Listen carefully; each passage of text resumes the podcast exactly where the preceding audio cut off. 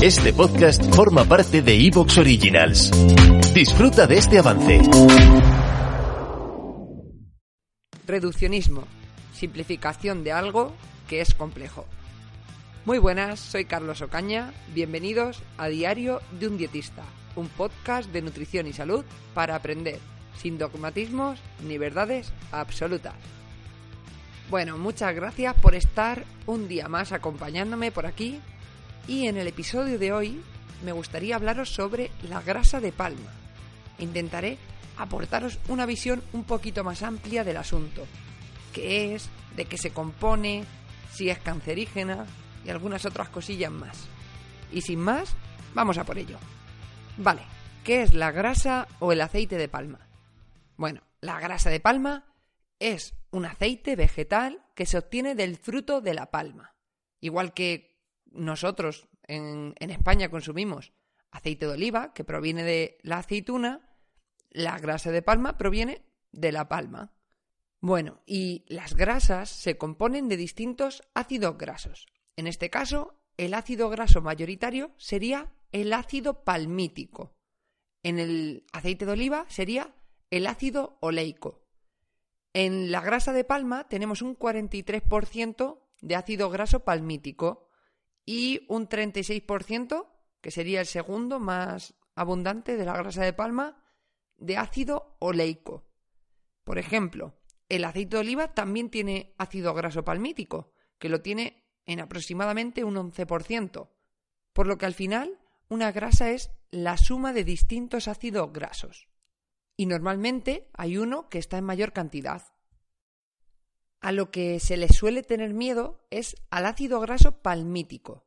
Pero este ácido graso, como ya he dicho, lo tenemos en distintos alimentos, por ejemplo, el aceite de oliva, también en otros como las carnes, los lácteos, la manteca de cacao e incluso en alimentos tan saludables y necesarios como la leche materna, que en torno a un 20-30% de sus grasas provienen del ácido graso palmítico. Por lo que, si vais a comprar una leche de fórmula, aunque lo más recomendable es la lactancia materna, no os asustéis si pone ácido palmítico, porque lo tiene que tener, la leche materna lo tiene. Es más, cuando nace un bebé, en torno al 45-50% de su grasa es ácido graso palmítico.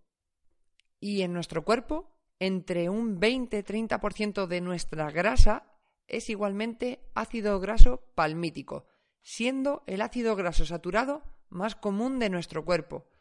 Es más, cumple ciertas funciones en nuestro cuerpo y nosotros mismos producimos ese ácido graso. Así que, aunque no consumas grasa de palma o ese ácido graso en concreto, lo vas a producir. Y realmente nuestro cuerpo regula su producción al igual que otros parámetros, como la glucosa o el colesterol. Si nosotros ingerimos más ácido graso palmítico, producimos menos. Y si no lo consumimos, vamos a producir más. Esto no quiere decir que no pueda elevarse.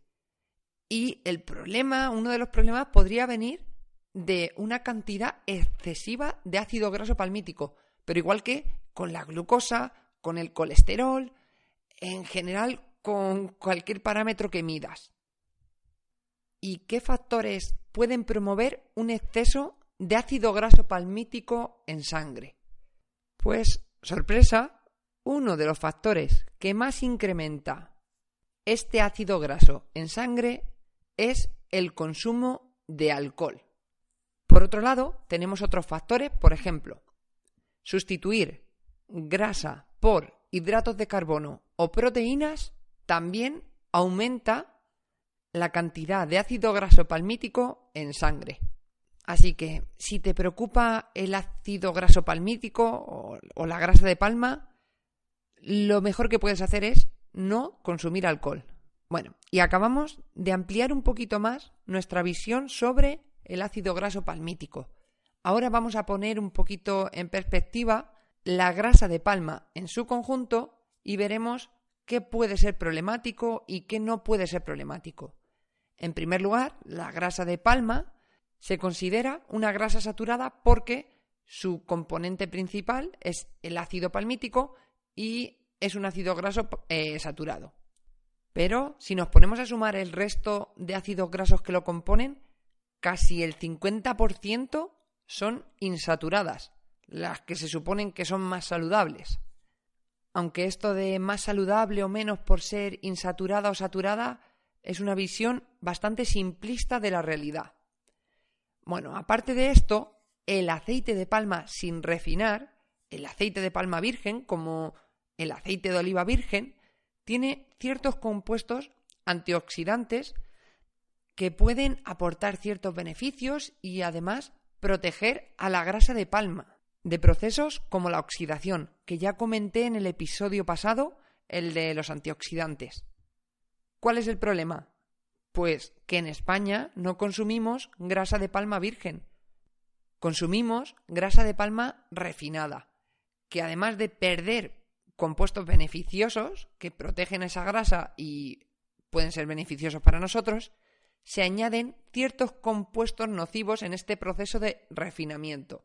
Y ahora voy a hablar un poquito sobre, sobre esto del refinado. Como ya he dicho, en el proceso de refinado se forman ciertos compuestos tóxicos, eh, que por otro lado también se generan cuando se refina cualquier otro aceite, ya sea de girasol, aguacate, maíz o soja, lo mismo da. ¿Y qué es esto de refinar un aceite? Bueno, pues consiste básicamente en quitar aquellas propiedades que pueden no interesar. Por ejemplo, eh, algunas sustancias que pueden aportar ciertos colores como los carotenos o la clorofila.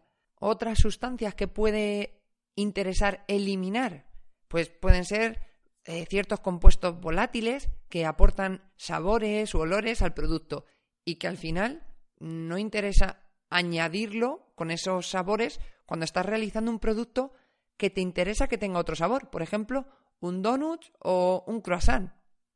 Para eliminar estos compuestos, simplemente se somete a altas temperaturas y... ¿Te está gustando lo que escuchas? Este podcast forma parte de Evox Originals y puedes escucharlo completo y gratis desde la aplicación de Evox. Instálala desde tu store y suscríbete a él para no perderte ningún episodio.